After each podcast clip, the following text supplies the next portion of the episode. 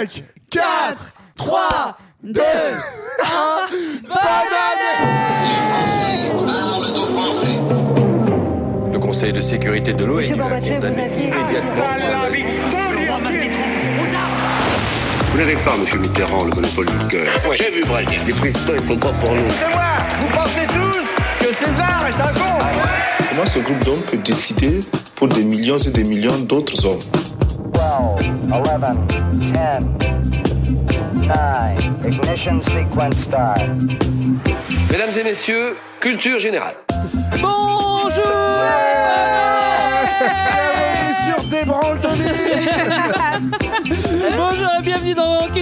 2000 C'est quoi déjà l'émission? Culture Ah, je 2000, sais. ouais, c'est ça. Culture 2000 Il est 2h du matin le 1er janvier et on enregistre.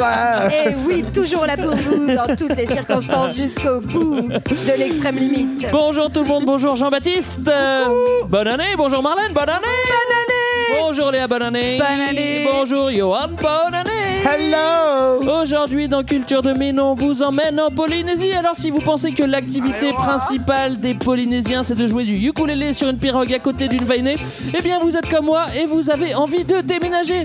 Billets gratos pour la Polynésie, et ouais c'est comme ça. À Culture 2000, on s'est dit que ça vous ferait du bien d'aller dans les eaux turquoises en plein hiver. Et je voulais savoir, qu'est-ce que ça vous évoque, la Polynésie Hein? Qu'est-ce que ça vous évoque? Je commence par toi Léa. Ça m'évoque le cancer. Ok, bah, Bonne année Parce que quand j'étais gamine, il y a une dame qui habitait à Tahiti qui voulait m'inviter à, à aller avec elle. Et, et en fait, elle a eu le cancer, donc j'ai jamais pu aller nager avec les dauphins.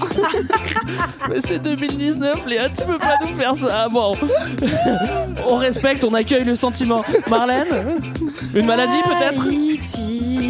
Ça m'évoque des pubs. Ouais, c'est ça, ou pub Tahiti douche, hein. Gel touche, voilà, Ouais, c'est c'est ça. tout ce que ça m'évoque. Johan Euh, Moi ça m'évoque le premier épisode de Corto Maltese, grande Allez. grande BD qui s'appelle La balade en mer salée. Ah, Et- ouais. Alors ça se passe en Micronésie, non en Mélanésie d'ailleurs. Hein Et voilà c'est euh, Corto Maltese qui se balade, qui est un personnage secondaire à l'époque sur des petites îles et c'est- c'est c'est une invitation au voyage quoi. D'accord, donc rien à voir avec une maladie, c'est parfait.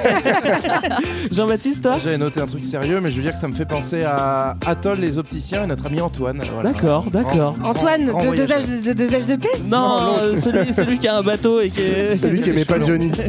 Allez, tout de suite, extra sonore. Les transports aériens continuent d'amener leurs cargaisons habituelles de touristes étrangers. Les touristes américains notamment ne semblent pas s'être inquiétés des expériences nucléaires. L'élément féminin domine nettement. Aurait-on fait courir le bruit que les vainés se faisaient rares? Le trafic du port de plaisance de Papette augmente. Les yachts battant pavillon américain, australien, anglais ou néo-zélandais se bousculent. L'encombrement de Saint-Tropez n'est pas atteint, mais on est sur la bonne voie. On est sur la bonne voie. Tahiti, à l'heure atomique, reste somme toute assez semblable à Tahiti d'hier et de toujours. Un bord de mer de rêve où l'on se baigne perpétuellement au son des guitares. C'est une bonne nouvelle, Au son Ouais. des Ça, c'est vrai, ouais. C'est un document de Lina de quelle année ça 67 je crois. Ouais, c'est ça. C'est pas du tout Année colonialiste. hein. érotique. hein. Ouais, c'est ça. C'est pas Deux ans Saint-Tropez mais on est sur la bonne voie. Alors avant de commencer le grand teint, déjà on va voir un petit peu ce que c'est que la Polynésie. Bah, de prime abord, euh, quand on dit Polynésie, tout le monde pense euh, bah, évidemment aux îles. D'ailleurs personne l'a dit quand, ce que c'est- quand je vous ai demandé ce que ça vous évoquait. Mais c'est vrai que euh, on, on se trompe pas. La Polynésie, On se fait c'est plein engueuler, en d'îles. Et oui, voilà, c'est Eh, ça tonton, 2019. doucement. Bah, ça- Mardi, allez, Nicole. vas-y, mais montre-nous comment tu maîtrises le grec, JB. Eh ben oui, puisqu'on a fait un peu de grec quand on s'est quitté l'an dernier. Donc, euh, Polynésie, ça veut dire des îles nombreuses. Ah bah, Pam Voilà. mais euh, la, Poly- la Polynésie, c'est- aussi une région en fait. Mais euh, c'est à pas. Faut Une pas grande région. Ouais, une grande région qu'il faut pas confondre avec l'Océanie en fait. Oui, et qu'il faut pas confondre juste avec, en fait, comme nous, de, manière bien neuro, enfin, franco-française centrée, on pense souvent, Ouais, on pense à la on- française. on pense à la Polynésie française. Ouais. En fait, c'est bien, bien plus grand que juste la Polynésie française, qui fait partie de la région de Polynésie, Ouais. qui est une région donc en Océanie, dans le Pacifique, qui est en fait qui, re- qui regroupe plein d'îles dans l'est et dans le sud du Pacifique. Et on parle en général du triangle polynésien, qui fait un triangle en fait entre Hawaï, donc qui est euh, à l'ouest euh, des États-Unis, Ouais. la Nouvelle-Zélande au sud de l'Australie et l'île de Pâques qui est elle euh, à l'ouest du Chili, Ouais. donc qui forme un très grand triangle euh, dans le Pacifique d'environ 10 millions de kilomètres carrés. Et attention, Allez, allez, combien allez. de terrains de oui. foot Ah bah, 140 milliards de terrains de foot. Ah, c'est énorme. C'est très grand. Énorme. voilà. Moi, j'avais lu de façon plus générale de- sur le Pacifique qu'en fait, on pouvait faire tenir toutes les terres immergées, l'ensemble des continents, on pouvait tenir sur la surface du, du Pacifique. Donc, on est vraiment sur euh, du, du maxi, maxi. Du maxi terrain de On foot. fera pas hein, de plus gros épisodes, on vous le dit. Et tant qu'on est à la comparaison, c'est un cinquième de la surface du globe. Voilà. Ah, Et en Bretagne, on l'a pas cool. fait, mais c'est pas grave. Ouais, ça, ça manque un peu de Bretagne. Ce qu'on peut dire Mais tout de suite sur pouvoir- cette superficie, c'est qu'en fait, c'est du coup une majorité de territoires marins. Et qu'en fait, on a seulement euh, 10% de terres euh, immergées, c'est comme ça qu'on dit. hein. Oui, c'est ça. Donc des, des îles ou des atolls, on le verra. Et la grande majorité, 90%, Non, de terres c'est. émergées d'ailleurs. Ouais, émergé, c'est ça. Il me semblait bien. C'est pour ça que je vous posais la question pour que vous hein, mais- Oui, oui. Non, c'est- on est encore On un petit t'écoute. peu déglingué du réveillon. Alors, Et voilà, donc 90% c'est de la mer. comment ça se fait qu'il y ait des îles dans le Pacifique et comment ça s'est passé? C'est des, c'est des îles qui se sont décrochées de, de- des continents, non C'est c'est Non, quoi? ça, Comment trop bien, elles viennent ça. d'où? Bah, c'était en majorité euh, volcanique euh, au départ. Euh, et, euh, et en fait, moi, je me suis beaucoup intéressée aux atolls. J'ai regardé Oui, comment moi ils aussi, avaient j'ai été créés. regardé plein de tutos. Et, euh, Comment faire ton atoll. super intéressant. Et, euh, et en fait, les atolls, c'est euh, des restes de volcans qui se sont complètement érodés, qui sont autour desquels se sont créés des coraux, un- un- du corail et des récifs coralliens. Et quand euh, les volcans sont descendus en dessous du niveau de la mer, le corail est resté lui. Et donc, de, de très haut, c'est très joli. Voilà. Ouais, ça- moi je trouve ça un excellent résumé. Pour dire pour ceux qui ne voient pas ce que c'est qu'un atoll, qui n'ont pas la chance de se payer des billets à 3000 Faut demander à Antoine. en Polynésie. Contrairement à nous qui en revenons. Non mais ça Contrairement à ressemble, Antoine. en fait ça ressemble à un genre de ceinture quoi. C'est une ou une auréole en fait de corail C'est très joli. et de bandes de sable euh, qui fait que le, le- le niveau en dessous de la mer est très faible, voire ça, ça sort de l'eau et effectivement ça, ça fait une Et au, et au milieu, il y a un lagon qui est en fait euh, l'ancien cratère du volcan. C'est fabuleux, c'est- c'est c'est- c'est vrai que c'est magnifique. Bon, comme on est encore dans le point. Greg il a pas du tout envie qu'on parle d'atoll. C'est Non, fabuleux. vous me Allez, parlez, merci. vous me parlez pas d'atoll, ça m'énerve. Comme on est toujours dans le poids géo, je vais pas vous faire de, de grandes révélations en vous disant que c'est un climat plutôt tropical. hein. De toute façon, on a tous les images de, de Tahiti douche avec, euh, avec les filles Ah, voilà. qui se lavent dans la jungle. source, Tahiti c'est douche. tropical. Donc climat tropical. Et puis on a dit euh, une région. Bah oui, d'accord. Mais euh, c'est pas un pays la Polynésie. Non, c'est hein. pas tu un l'as dit pays, tout à en l'heure. Pourtant, il y a des États. Voilà, c'est une grande région qui repose sur une, une certaine unité culturelle, ce qu'on va voir plus tard, mais qui, regroupe en fait sept États qui, vont, qui sont indépendants, qui sont en général ce qu'on appelle des micro-États, et 13 territoires dépendants, donc c'est-à-dire euh, en gros d'anciennes colonies, qui sont des territoires aujourd'hui qui sont... Aujourd'hui c'est des départements, c'est plus des colonies. Alors, c'est pas vraiment des départements, mais des territoires qui appartiennent à des métropoles, notamment aux États-Unis, au Chili, à la France et à la Grande-Bretagne. Là, je suis, je suis coincé parce qu'en fait, j'ai pas de transition, mais ça m'empêche pas de Mais lancer si. le, le grand 1. Dès que les vents tourneront, nous nous en allerons, quand les pirogues partent à la conquête de la Polynésie. Des îles, des îles, des îles. On a bien compris que la Polynésie c'était un ensemble d'îles. Oui, mais lesquelles? C'est ça la question. Déjà, est-ce qu'on peut faire un découpage par zone euh, de, de, de- de ce grand territoire en fait? Bah on, on a voulu faire ça à une époque effectivement euh, parce on qu'on aimait a- bien tout trier. On aime bien classer. on mettait les gens euh, dans des, dans des cases à défaut d'autres choses. Et donc, du coup, on, on a fait euh, trois grandes zones. Le triangle polynésien dont, dont parlait Marlène. Donc, c'était la Polynésie qui correspond grosso modo à la Polynésie française, plus Hawaï au nord, Nouvelle-Zélande et île de Pâques. On avait en plus la Mélanésie, donc qui se situait grosso modo à l'ouest de cette zone-là, qui contient notamment la Papouasie-Nouvelle-Guinée, qui est très connue. Et Ouais. Grosse Euh, Les îles îles Marshall. Fidji, les îles Marshall, moins hein, pour- Et la Nouvelle-Calédonie qui ne fait pas partie de la, de la Polynésie, c'est ça qui est. Ouais, voilà. Mais enfin, On on, va peut vite venir, confondre, hein. euh, et, et en gros, donc ça, c'est la Mélanésie. Et troisièmement, la Micronésie, donc plus au nord, avec cette fois euh, île Caroline. euh, c'est après tout ce que je connais, moi, dans ce. Île Kiribati, mais plutôt, Kiribati, Ah, je sais pas les trop Kiribati. Près des, près des Philippines, en fait, c'est- la Micronésie, c'est plutôt près des Philippines, Euh, c'est ça Oui, c'est ça, exactement. D'accord, Oui, bon, pre- Mais, mais prenez une ça, carte, quoi. c'est- quand même des trucs qui sont un peu absurdes et qui sont décidés par des géographes Européens. et 19e et français siècle. notamment. Euh, et du coup, enfin voilà, quand on dit que la, la Nouvelle-Calédonie fait pas partie de la Polynésie, en même temps, on va voir qu'il y a énormément de, de points communs entre ces différentes régions. C'est des séparations totalement arbitraires. Et d'ailleurs, aujourd'hui, ouais, cette séparation, elle est remise en cause. Et donc, ce dont on va vous parler aujourd'hui, c'est de ces trois territoires Micronésie, Mélanésie et Polynésie, en fait. C'est ça, parce qu'en fait, pourquoi est-ce qu'on construit euh, finalement ces classements? Ça, ça, ça s'insère dans un contexte particulier du 19e siècle qu'on a- dont on a déjà parlé, hein, qui est celui de l'essor des nationalismes, où on a envie de classer, on a envie de faire co- coïncider un territoire avec un groupe ethno-linguistique. Mhm. Et donc les Européens, et notamment un certain Dumont d'Urville, qui est un voyageur, un explorateur, un géographe, Avec un nom de merde, il faut le dire. voilà, va euh, en 1831 donc euh, diviser ces, ces régions et euh, essayer de euh, du coup faire coïncider donc les Polynésiens qui auraient justement une unité euh, particulière, euh, donc euh, en faire la Polynésie, et après la Micronésie, la Mélanésie, qui auraient des, des langues et des ethnies qui seraient différents, soi-disant, différentes soi-disant. Si ça vous va pour la, pour la géographie, euh, je pense qu'on peut commencer à parler des bonhommes qui y habitent. Et vous savez, quand on parle de premier peuplement, peuplement de l'Amérique, conquête du monde par Homo sapiens, détroit de Bering, pirogue, tout ça, tout ça, Tout ça, tout ça. bah, c'est vraiment le domaine euh, de Jean-Baptiste. C'est vrai qu'il Yes. adore ça. tout ce qui est pirogue, tout ça, tout ça. Comment ils arrivent les premiers gus Sous prétexte que j'ai un physique de Néandertal. c'est-à-dire, mais- Pas du tout, c'était pas pour ça. Bah, en fait, il y a toujours plein de débats sur euh, la théorie des peuplements. Alors, ça, c'est les mêmes qu'on retrouve avec euh, la, la théorie du peuplement de- du continent américain. Mais en gros, il y a eu plusieurs théories euh, différentes euh, qui sont euh, progressivement invalidées jusqu'à ce qu'on arrive à celle d'aujourd'hui. C'était On- des complots, c'est ça que tu veux dire? Voilà. Dans un premier temps, on a parlé d'une population indo-européenne qui serait venue depuis l'Inde, l'Asie du Sud-Est et progressivement par saut de puce euh, atterri dans les îles du Pacifique. Après, il y a eu l'idée de se dire, comme on est dans une région où les vents dominants, c'est des vents d'Est, donc ils soufflent d'Est vers l'Ouest. Du coup, Ouais. logiquement, ça voudrait dire que c'est plus facile de venir euh, s'installer dans les îles de, de Polynésie quand on vient du continent sud-américain. Mais c'est faux. Mais c'est faux. On a pu voir notamment que euh, il y avait. Attends, c'est génial comment on s'est rendu compte. Oui, avec des os de Mais poulet. oui, avec les trucs de poulet. c'était pas le cas. Non, mais je sais pas, on peut peut-être l'expliquer, mais en gros, on s'est rendu compte qu'en Asie du Sud-Est, on trouvait les- des, des, des ossements. Enfin, en fait, on retrouvait, pardon, en Amérique du Sud, des ossements de poulet qui sont des poulets qui viennent d'Asie du Sud-Est. Et donc, apparemment, bah, la co- enfin, le, les, les arrivées se sont fait plutôt de l'Asie et du Pacifique vers l'Amérique du Sud et pas l'inverse. Voilà, on Merci pas les On a poulets. Qui importe son poulet, quoi. Alors qu'on n'a pas trouvé d'ossements de pintade euh, dans, dans les atolls polynésiens. Voilà. donc tout ça pour dire que tout ça ne marchait pas et donc la théorie qu'on garde aujourd'hui c'est une, une origine asiatique de- des- des Polynésiens euh, même si là encore en fait on se rend compte qu'on est plutôt sur une population métissée mais en gros on, on imagine que le- la Polynésie était peuplée progressivement par vagues Ouais. à, à partir du littoral chinois sachant que euh, Il y a plus de 50 000 ans. voilà, c'est Oui, ça. on remonte en fait à l'ancienne ère glaciaire, où du coup le, le contour des continents n'était pas tout à fait le même. Notamment, euh, on pouvait quasiment aller à pied de l'Australie jusque euh, Ouais. jusqu'à la Chine.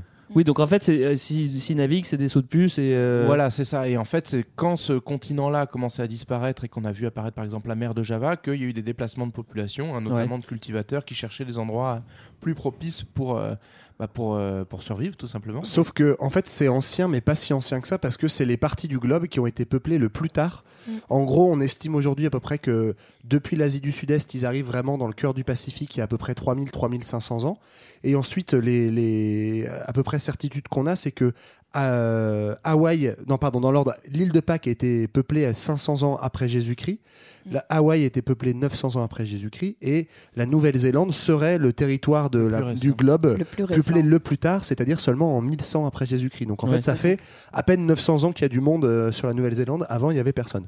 Alors, on s'imagine facilement des, des populations, comme je viens de le dire, qui font des, des sauts de puce pour trouver des nouveaux territoires et, et s'enfoncer toujours plus loin pour habiter euh, une grande majorité des, des îles du Pacifique. Mais ça, ça sous-entend d'être un bon navigateur. Tu vas me dire, si tu vis sur la mer, bah, c'est plutôt conseillé en fait. Et c'est des populations qui savent bien naviguer. Bah, c'est ça qui est intéressant, c'est que non seulement c'est des populations qui savent bien naviguer, mais en plus c'est des populations pour qui la mer finalement est un territoire comme un autre, Ouais. puisque justement c'est des populations donc iliennes qui vont euh, passer d'île en île. Au départ, on les appelle les Austronésiens, hein, donc c'est en fait des populations qui viennent de Taïwan. Ça paraît Et un non peu pas de péjoratif. Austro-Hongrie, hein, ça ça paraît un peu péjoratif.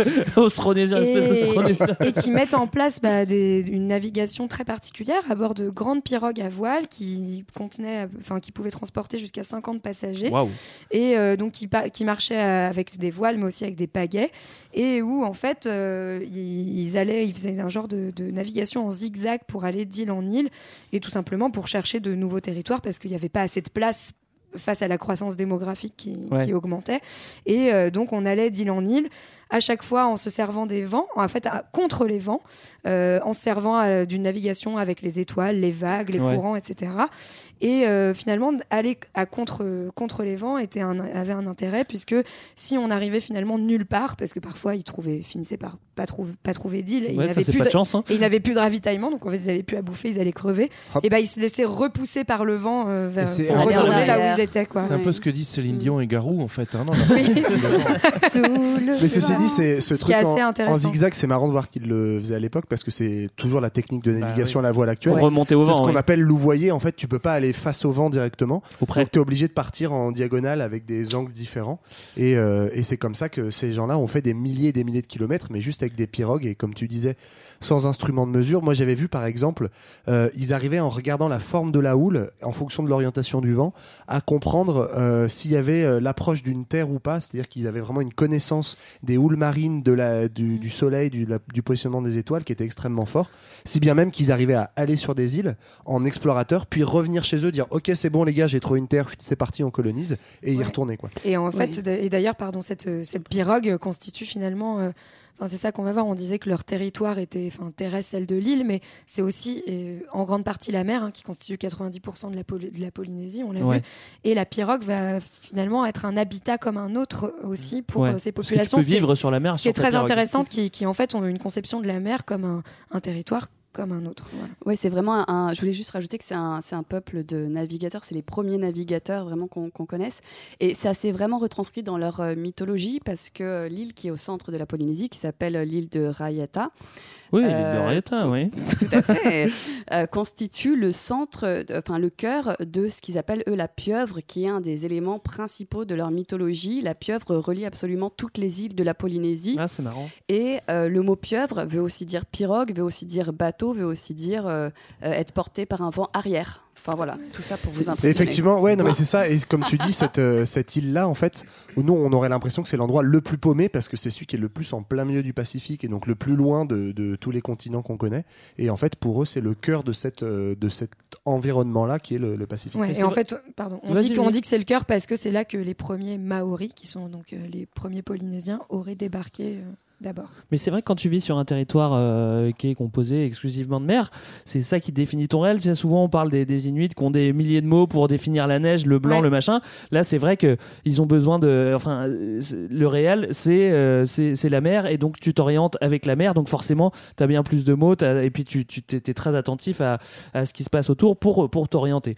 Bon, bref. Moi, quand tu dis ça avec une chemise hawaïenne, Greg, ça me. oui, c'est vrai que j'ai une chemise hawaïenne, mais je- c'est beau. ceux qui me connaissent savent que je mets souvent des chemises hawaïennes. Et les chapeaux Euh, de cow-boy. Et des chapeaux de cow-boy. Aujourd'hui, en Polynésie, on a un grand métissage, on l'a pas dit, mais en fait, il y a 5 millions d'habitants dans, toute la- dans toute la Polynésie, donc 4,5 millions à en Nouvelle-Zélande et à Hawaï. Donc si tu calcules bien, ça te fait 500 000 euh, personnes sur le, reste des les îles. Ça fait, ça fait finalement pas beaucoup. hein. Ah ouais, je Et calcule après, bien. hein. si on regarde aussi la, la composition de ces populations, en fait, c'est majoritairement des populations qui ont été marquées assez dernièrement.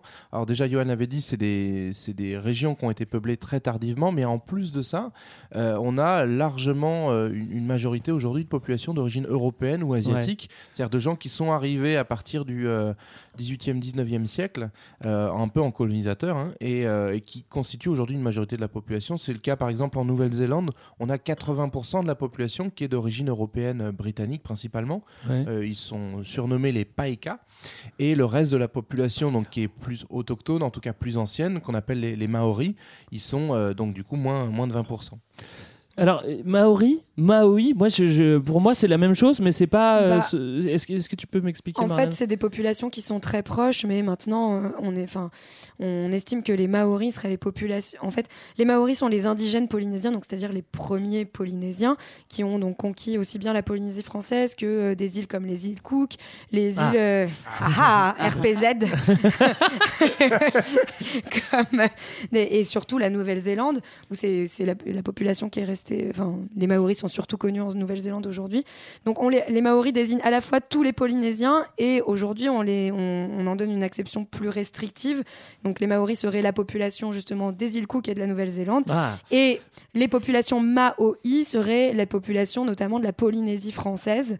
Euh, mais en, En fait, fait, c'est- on, on a, on a une proximité culturelle qui est qui est très forte. On a l'impression que les Maoris, c'est le nom de, les noms des, des, des colonisés anglais et les Maoris. Ouais, oui, en fait, ça. on a l'impression que c'est juste une histoire de traduction. Mais Ouais, encore, une fois, on rappelle comme c'est des- des gens qui ont suivi les mêmes parcours migratoires.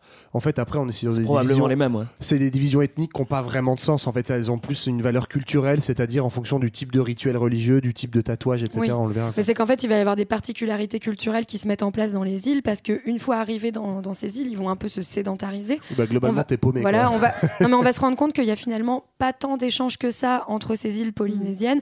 Donc, il va y avoir des spécificités qui se développent entre les îles et donc qui vont donner lieu à, à des, à des écarts qu'on a appelés par différents types de populations. Mais finalement, il y a, il y a une grande unité. Il n'y a pas tant d'échanges que, que, que ça, il n'y a pas tant d'échanges que ça, mais euh, il y a des populations qui sont étalées sur une multitude d'îles qui sont souvent éloignées. Mais malgré tout, il y a une culture commune en fait sur toutes ces îles qui sont dans la Polynésie. C'est ça qui est assez drôle, euh, Léa. Bah oui, moi j'ai été extrêmement étonnée de voir qu'il y avait trois aliments principaux sur toutes ces îles, à savoir le porc, la poule et le chien. Ah bah le chien, c'est toujours étonnant, ouais.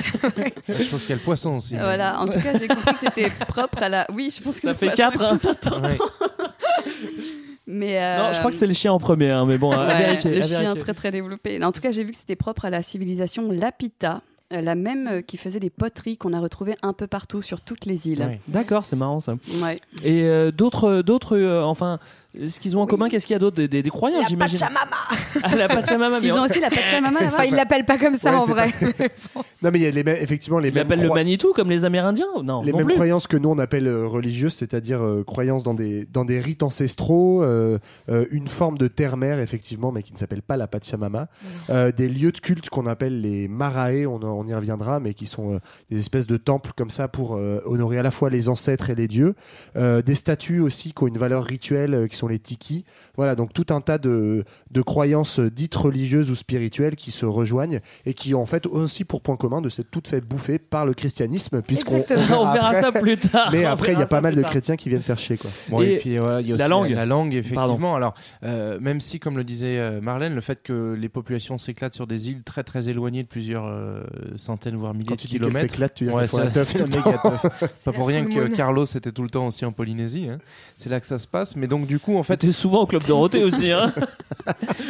les, les langues, euh, les langues sont assez proches en fait, même si euh, on compte 1200 à 1300 langues différentes. En fait, on arrive à retrouver des racines assez, assez communes, que ce soit des racines euh, austro Hongroise, oui. Austronésiennes. donc qui viennent de Taïwan, ou plus, euh, plus au sud des langues malayo-polynésiennes. Donc là, on est plus Des sur le- langues? Malayo-polynésiennes. Ah oui, pardon, j'avais.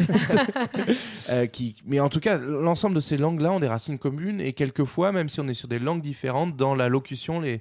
des gens d'îles différentes peuvent euh, tout à fait se comprendre. D'accord. Mais c'est vrai que en plus, euh, bah, euh, la langue c'est très important euh, Ah oui. évidemment Ah, pour hyper communiquer. C'est super. ça, je te l'ai dit, C'est super génial.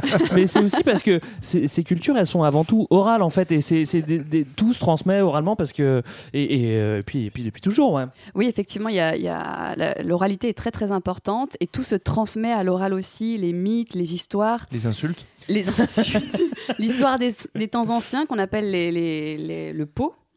Et, euh, et des ancêtres. Et pendant les cérémonies, par exemple, un prêtre pouvait euh, réciter euh, l'histoire myth- mythologique du monde. Il y avait des centaines de vers sacrés qui étaient contenus dans la, dans la mémoire d'une seule personne. Et s'il hésitait ou s'il les butait sur un seul mot, il était obligé de tout reprendre depuis le début parce que les la mots punition. définissaient les contours de l'histoire. C'était très très Un important. peu comme nous à Culture 2000, finalement. Si on se plante sur un mot, on recommence chaque épisode. C'est surtout aussi que cette oralité, elle, elle définissait finalement toute l'organisation de, la soci- de ces sociétés polynésiennes et des rapports de pouvoir, puisque euh, l'oralité servait à raconter les histoires, les récits, les mythes, mais aussi surtout à raconter les généalogies euh, de ces populations. ça devait être bien long aussi. Voilà. Attends, je vais te raconter ma généalogie. qui, était, qui était censé légitimer, légitimer tout le respect. le, le- le pouvoir, euh, le, le pouvoir, les pouvoirs en place. Ouais, le droit de propriété. Oui, euh, le droit de propriété, etc. Et Et, ce qui est assez chef, marrant, c'est que l'oralité, du coup, permettait d'avoir un genre de souplesse dans l'histoire de ces sociétés, euh, permettait donc de s'adapter quand en fait on se rendait compte que, bah, qu'il y avait finalement une tribu, un chef qui prenait un peu plus de pouvoir. On adaptait la généalogie pour légitimer le pouvoir de cette, de cette lignée. Voilà, C'est ce qui super intéressant. Ce qui est assez intéressant. Alors, moi, j'aimerais bien aborder un point qui, qui me tient vraiment à cœur et qui symbolise vraiment euh, la culture euh, euh, en commun euh, du triangle polynésien. Bah, c'est la chemise hawaïenne et la chemise tahitienne. Ouais, on- Non, c'est ça Non, Vous voulez pas Ouais, parler de ça, D'accord. Dans, bon, dans les autres marqueurs culturels, mais on en reparlera un peu plus tard, il y a notamment un certain nombre de danses euh, traditionnelles qu'on va retrouver, mais également aussi une pratique un peu spéciale qui est celle du tatouage. Un Ouais. peu spécial. Un peu spéciale et spécifique, euh, sur laquelle on reviendra aussi. Mais Bah, euh, Et oui, mais c'est- bien beau les tatous, Jean-Baptiste, mais ça suffit pas pour euh, unir Bah une non. société. Moi, je vous dis, il faut quelque chose. Il faut quelque chose qui est puissant. Oui, quelque chose qui relie les gens. Ouais. Alors, qu'est-ce qui pourrait nous relier? Bah, Le Marae, par exemple. Un bon Dieu, voilà. La religion, oui, oui.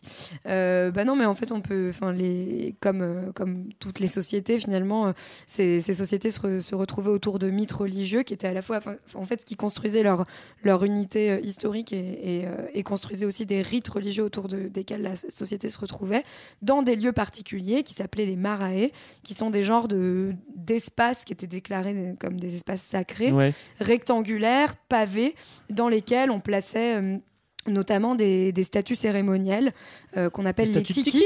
Et en fait, bah, les tiki, je sais pas si vous avez déjà vu genre, des affiches concrètement du comment il s'appelle du musée du Quai Branly. non mais Bah, Non, mais globalement, j'ai déjà vu mais- la gueule des statues de l'île de, de Pâques, en Pâques. fait. oui, de l'île de c'est Pâques, ça. c'est ça, parce qu'en fait c'est ça en, en plus petit, quoi, parce que Ouais, celle ou de l'île de Pâques sont monumentales. mais- Si vous avez vu un tatouage euh, En fait, maori, euh, Ouais, une gueule de modo, au bout c'est d'un des, moment, c'est des hommes fat coincés dans un tuyau. Moi, c'est comme ça que je l'aurais su. Parce qu'en fait, ils sont C'est l'excellent. on est vraiment dans le respect des cultures. Ça, on précise qu'on respecte vraiment toutes les cultures. Euh, c'est marrant parce que moi, quand j'ai tapé Marae, en fait, parce que là, on décrit ça comme, euh, comme un espace extérieur, et en fait, à chaque- quand tu tapes sur Google Marae, en fait, c'est surtout des, des espèces de. Bah, Bah. c'est des, c'est des petites baraques on dit qui ressemblent à des églises, en fait. Ouais, Euh, en fait, c'est bon, marrant. après, on, Ouais, ouais, on des a hangars. Merci, Johan. mais Johan, aucun Je- respect. quoi. non, Johan, t'as pas le droit de dire ça. Retire ce que tu viens de dire. Excuse-toi. Les Des hangars, beaux ils arrivent plus tard. Voilà, des beaux hangars, je préfère. Bah, en tout cas, les règles, elles évoluent après euh, d'un atoll à l'autre, mais euh, globalement, on, on retrouve en tout cas ce principe euh, d'espace sacré. Après, les, les constructions qui sont dessus, ça peut être aussi quelquefois la maison du chef de tribu, et ça permet aussi de rappeler que ces cérémonies religieuses, elles sont aussi liées à des pratiques du pouvoir, et très souvent, en fait, les, les chefs religieux sont euh, aussi les chefs politiques, en fait. Bah alors, si tu nous parles de chef, ça veut dire que Dieu suffit, suffit pas pour, pour modeler une société. Peut-être qu'il faut une organisation sociale. Peut-être, euh, peut-être, Grégory, tout à fait. Bah alors, euh, alors. Ok, ok. Vas-y, continue. merde. bah alors les sociétés polynésiennes en fait comme Tu peux balancer sur quelqu'un d'autre, hein, si t'en Ouais, peux plus, hein. J'ai confiance dans mes petits camarades, ils vont m'aider. Mais globalement, on retrouve des divisions qu'on retrouve en fait, Ah oui, dans- lesquelles dans d'autres euh, dans d'autres civilisations et notamment la, la pratique de caste qu'on peut retrouver par exemple dans euh, la société euh, médiévale européenne avec l'idée de, de gens qui sont plus là pour prier, qui ont une fonction vraiment de- d'inter euh, oui, d'interaction entre entre l'homme et, et le divin et ceux qui combattent puis ceux qui travaillent euh, concrètement Mais- donc les pêcheurs ou les cultivateurs. Ouais, c'est ça. En fait, bon, c'est une, une division tripartite, en gros, euh, qui est assez classique. Si ce n'est que la spécificité, là, c'est que la, la classe spirituelle, donc les Arii, on les appelle comme ça, c'est vraiment, en fait, euh, entre les chefs et les demi-dieux. C'est-à-dire que eux, ils sont vraiment en, en dehors de la société. C'est des chefs sacrés et religieux et politiques, mais qui sont inaccessibles. Et ensuite, on a deux classes euh, qui sont euh, les Raitara, qui sont effectivement. Raatira en plus, je l'ai mal dit. Mais je te remercie de me laisser une deuxième chance. qui sont plutôt le, effectivement ceux qui, ceux qui se battent, hein, la classe guerrière. sur l'ordre. Et la, et classe des, des Mm. travailleurs. Mais euh, voilà, celles-ci sont distinguées socialement, mais ont en commun de ne pas avoir accès en fait à la spiritualité, ce qui est le cas de la classe euh, des Hari. Et ce que j'aime beaucoup, moi, c'est que les Haris, ceux qui ont le pouvoir spirituel, sont ceux qui sont euh, dans la possibilité de faire des sacrifices humains. Ah, bah voilà, Et ça, ça, c'est devient intéressant. aime. ben oui. Et donc, j'imagine que les derniers, le reste de la population, les Manaouns, sont ceux qui fournissent les sacrifices humains. Je Oui, pense alors. que oui. Même si Et les les sacrifices esclaves. humains ne sont pas systématiques sacrifiés. non plus. hein, Oui. pas- Alors, on a donc essayé de balayer très rapidement euh, la culture polynésienne. Évidemment, c'est très vaste et on peut pas rentrer dans tous les détails, mais si ça vous intéresse, vous Mais pouvez y aller. il a plein de trucs. à Oui, on donnera la parole à Yohan. Mais en tout cas, ça donne de bonnes bases pour s'imaginer comment pouvaient être ces îles avant l'arrivée des méchants. Et les méchants, eh ben, c'est qui? Eh ben, c'est ceux qui arrivent, et c'est ceux qui arrivent pour le grand 2. Quand les Européens se jettent à l'eau, noix de coco, monoeil et essais nucléaires. On est donc au milieu du XVIe siècle. Ça fait un moment que les Européens ont développé des outils pour naviguer au long cours. Et euh, on, Comme on des a- pieds de micro. Ouais, ouais, mais le mien marche pas très bien. On a fait de grandes explorations. On peut citer Magellan qui, qui a beaucoup navigué et qui découvre la Terre de Feu. Ah oui. Il réussit à passer le détroit qui va porter son nom. Il découvre euh, des Au îles. sud, euh, oui. Il découvre le Pacifique en Il fait. découvre C'est le des premier îles européen à avoir navigué sur le Pacifique. Ouais. et il donc- l'appelle comme ça d'ailleurs, je crois que c'est lui, hein, parce que oui a aussi, oui, parce que parce qu'il y a moins de tempêtes que dans l'Atlantique et quand il passe euh, le Cap Horn. Et- c'est pas vrai. Hein. Oui, à skip. À Skip, c'est pas vrai. Et euh, il va d'ailleurs découvrir euh, la première fois qu'il s'arrête en Polynésie, c'est en Polynésie française. Et d'ailleurs, après, il va continuer son petit chemin pour aller mourir aux Philippines sans revoir l'Europe. La Polynésie française. Bon, en fait- en il vrai- arrive à Tahiti, voit un drapeau français. vrai, il- l'actuel, il, il- il découvre une île qui s'appelle Puka Puka Voilà. et qui est dans la- l'atoll, euh, dans l'archipel pardon des Tuamotu, qui aujourd'hui appartient à la Polynésie française. Et je fais Faut- juste un petit euh, interlude pour dire que d'ailleurs le B n'existe pas en polynésien, donc Ah oui. Bora Bora se dit Bora Bora. C'est vrai. Et comment tu dis bonjour alors? Un- Mais c'est russe Mais enfin Alors, ce qu'il faut dire pour revenir à des choses plus sérieuses, c'est que Magellan, il fait ses découvertes-là en, en 1521. Donc, en fait, on est à peine, euh, même pas 40 Après ans Marignan, après. Non, mais après Christophe Colomb. Donc, en fait, c'est, il découvre le Pacifique assez vite. On est dans cette période d'explosion où les Européens ont inventé ces petits bateaux et, et ça va aller loin. Ils se disent, ah tiens, on va découvrir plein de trucs. Oui, après Magellan, il y en a plein d'autres qui suivent. Il y a notamment un certain James Cook. Oui, mais alors là, faut, faut faire un truc, c'est qu'en fait, il se passe rien pendant 150, 150 ans. Ouais. C'est-à-dire qu'en fait, on a découvert l'Amérique, on est content, donc là, on est bien content de piller les richesses et les populations de l'Amérique. Ça Puis occupe après, déjà pas mal de temps. Fin 18e siècle, on commence à s'emmerder un peu, et là, les Français et les Anglais vont un peu plus loin. Cook d'un côté et Bougainville de l'autre. Ouais. Et là, c'est un peu la triplette habituelle. On exploite, on convertit, on donne des épidémies. Oui, c'est ça. bah, déjà, pourquoi est-ce que. Pourquoi est-ce que. Euh, non, mais c'est- parfait pour lancer le truc, mais pourquoi est-ce qu'on explore? Bah, Déjà pour chercher des, riches- des richesses, hein, bon, c'est un peu la spécialité. Ça, c'est la base, on Ouais. va dire. Et puis après, il Oui. y a le. T'as aussi un essor des sciences qui fait qu'on a envie de cartographier le monde alors pour derrière mieux l'exploiter. euh, Et James Cook est un euh, des pionniers sur la cartographie. Voilà. hein. Et Bougainville, Et Bougainville aussi, aussi. qui va euh, Non, naviguer surtout James avec Cook. Non, mais c'est vrai ce que tu dis parce que c'est marrant, c'est un peu la, division euh, à ce moment-là, en tout cas entre les Français et les Anglais. Euh, Bougainville, il part dans son bateau avec beaucoup de naturalistes, c'est-à-dire des scientifiques pour étudier et comprendre la nature. Évidemment, c'est pas complètement innocent non plus, mais euh, lui, c'est plutôt avec des naturalistes. Et James Cook, évidemment, euh, il va avec des instruments de mesure et c'est le premier qui va en fait cartographier le Pacifique. Alors avec une cartogra- cartographie aléatoire qu'on va reprendre derrière, mais c'est pour ça qu'il est resté si célèbre. C'est le premier à cartographier toute cette Voilà, région. je voulais juste rajouter qu'on dit hydro- hydrographier. Voilà, c'est juste Donc pour sans le côté B, hein. scientifique. Hydrographier. Jean- Jean-Baptiste, on t'a coupé, continue. Euh, je ne sais plus. Non, non, j'étais sur Bougainville, mais euh, du coup, on peut passer à l'étape 2 une fois qu'on a, qu'on a un peu fait la carte de tout ça ou l'hydro. Je sais pas comment on dit. L'hydrographie. Comment dit Léa, là, tout ça Euh, on, va, on va maintenant rentrer en relation avec les populations. Alors, euh, ça, ça se fait aussi euh, au long cours, hein, mais globalement, assez vite, on va essayer de voir qu'est-ce qu'on peut prendre comme ressources et, et changer. Donc, on a pas mal de comptoirs qui vont s'installer. Et puis, quitte à être là, autant leur apporter la bonne nouvelle, le petit Jésus. Donc, ça va être notamment les protestants qui vont être très actifs en Polynésie. Ce qui fait que encore aujourd'hui, la, la Polynésie française reste majoritairement dans, euh, dans le protestantisme. Euh, et donc, du coup, on va aussi faire la chasse aux traditions qu'on va progressivement euh, mettre de côté. Et puis surtout, on va instaurer plus durablement le pouvoir politique au 19e siècle. Ouais. C'est-à-dire qu'on avait toléré les rois, les machins, tout ça, mais au bout d'un moment, on reprend un peu les choses au sérieux. Et euh, notamment, les Français vont ainsi fonder la, la Polynésie française euh, à partir de Tahiti. Même si on galère un petit peu pour faire ça, parce Ouais. que les, en gros, donc le protectorat français pour euh, la Polynésie française, c'est en, en 1843, mais c'est un protectorat, c'est pas vraiment officiellement une colonie. Ouais, c'est comme, le- comme le Maroc, c'est pas officiellement une colonie. Ouais, oui, ça. non, mais ça, mais ça le deviendra. hein. Ça deviendra au début du XXe siècle une colonie officiellement. Mais euh, voilà, on est sur euh, cette espèce de, de prise de pouvoir progressive. En fait, tout ça se fait aussi dans un contexte en fait tripartite entre bastonner les populations locales, hein, ça, ça fait toujours plaisir quand même, et puis de compétition entre les Français et les Anglais qui Ouais. sont un peu les maîtres du Pacifique. Ouais. Et donc, euh, JB parlait du protestantisme, c'est aussi parce que les Anglais sont aussi présents que les Français dans un premier temps. Et finalement, dans ce coin-là, en tout cas, c'est plutôt les Français qui vont remporter le game pour une fois. Et euh, non, mais c'est pas, il n'y a aucun vrai. patriotisme, mais en général, quand on se bastonne contre les Anglais en, en termes de perd. colonie, on perd. Là, les Français ont gagné. Et euh, voilà, les, les Anglais bon, euh, ont quand même un gros morceau qui s'appelle la Nouvelle-Zélande. Ouais, et puis en ouais, du 4,5 millions de population. Mais, Ouais. mais bon, bon, là, on a cité deux, deux grands classiques de la colonisation, c'est-à-dire l'exploitation des richesses et l'évangélisation. Est-ce qu'on en a d'autres des grands classiques de la colonisation qu'on pourrait développer là-bas? Bah, Léa a cité le Bah, troisième. ouais. C'était Ah quoi bon, l'esclavage Ah, tu en Ah as oui. parlé déjà Non, moi je pensais pas à celui-là, mais. non, mais il y, Bah, a les- voilà. bah, il y a les épidémies avec en fait on va avoir un choc microbien qui, qui, va, qui va avoir lieu comme on a en Amérique latine en fait, enfin en Amérique du Et en Sud. Amérique. euh, Voilà. Et en Oui. Amé- enfin oui, en Mm. Amérique tout court, t'as raison, pardon. Et euh, l'esclavage, puisque c'est un moment où on a encore donc l'esclavage en Amérique du Sud, et justement on a encore besoin d'esclaves. Donc au début, il va y avoir des tentatives euh, de bah, d'exploiter les richesses de la Polynésie et notamment ces hommes et de les envoyer en Amérique du Sud. Mais finalement, les trajets sont quand même très longs pour acheminer ces hommes du milieu du Pacifique, voilà, jusqu'en Amérique du Sud. Donc on va en fait, on va vite abandonner ces- cette exploitation par l'esclavage. Juste un chiffre sur le, le choc microbien, c'est qu'en fait, euh, quand les Européens arrivent, il y a 60 000 habitants aux îles Marquises, c'est un exemple, et euh, au début 1900, il n'y en a plus que 3 000. Donc globalement, comme d'hab, là on le banalise parce qu'on l'a fait dans d'autres épisodes, mais en fait, on- gros- grosso modo, c'est de la disparition quasiment de population.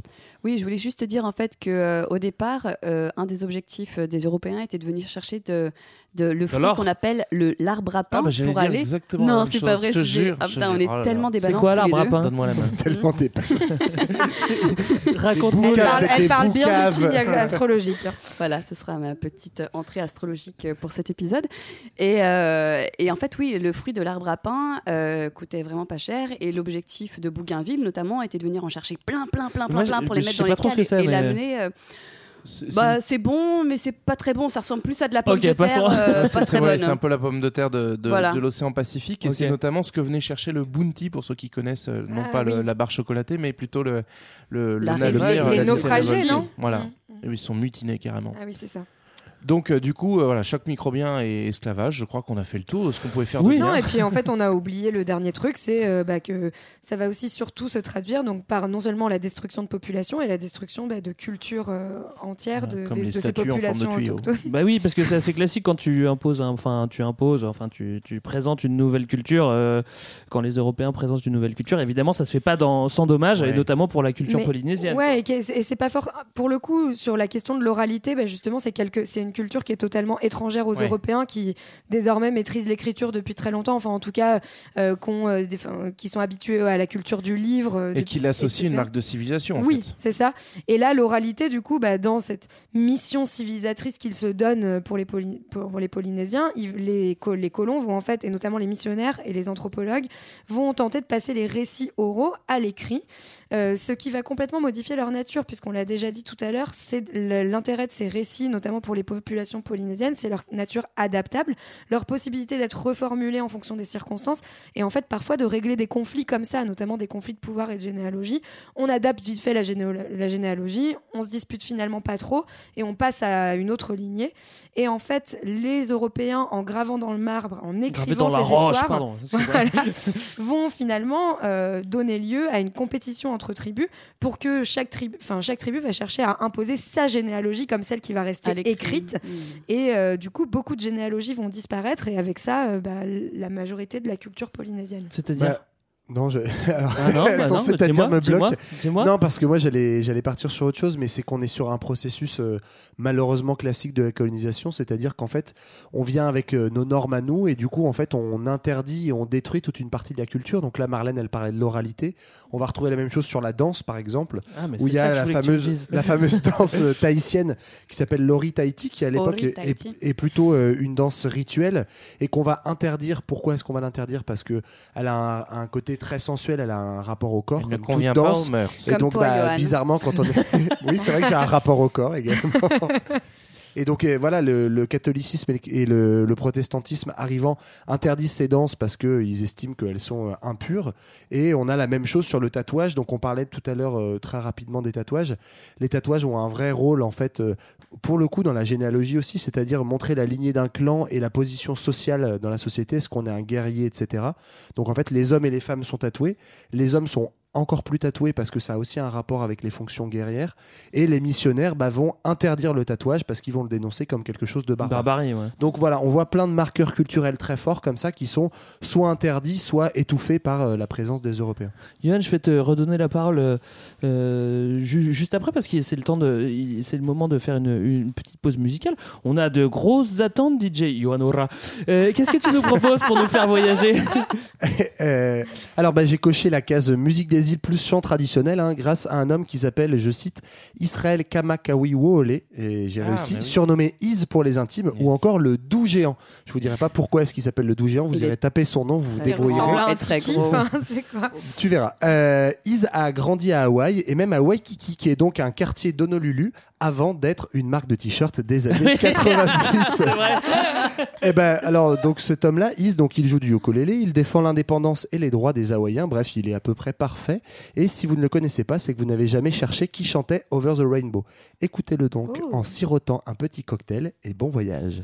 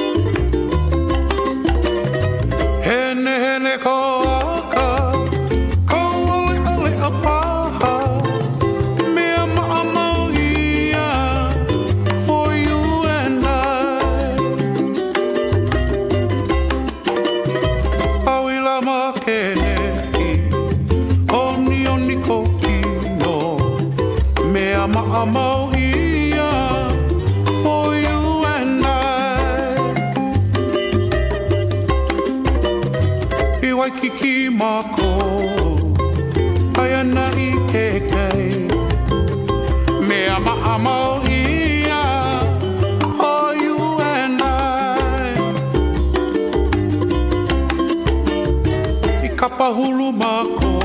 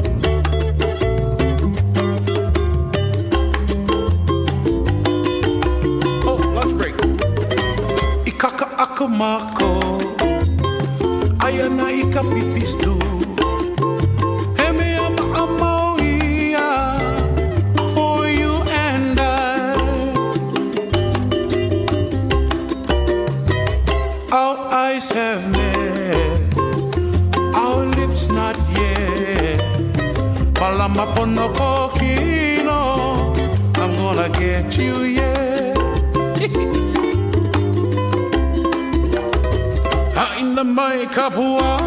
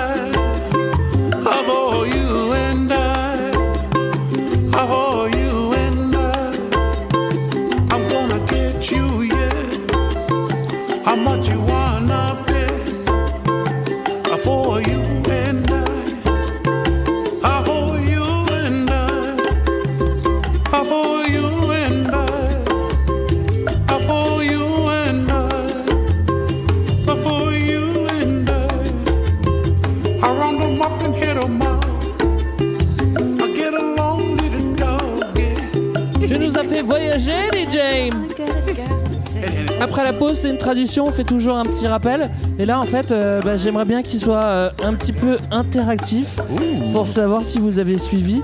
Alors, j'aimerais bien que vous complétiez euh, Appelez au standard. ces phrases. Nous sommes toujours dans le triangle polynésien entre.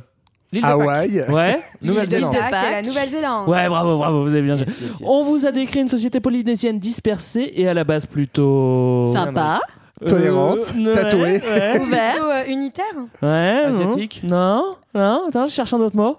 Tu peux redire la phrase Austronésien.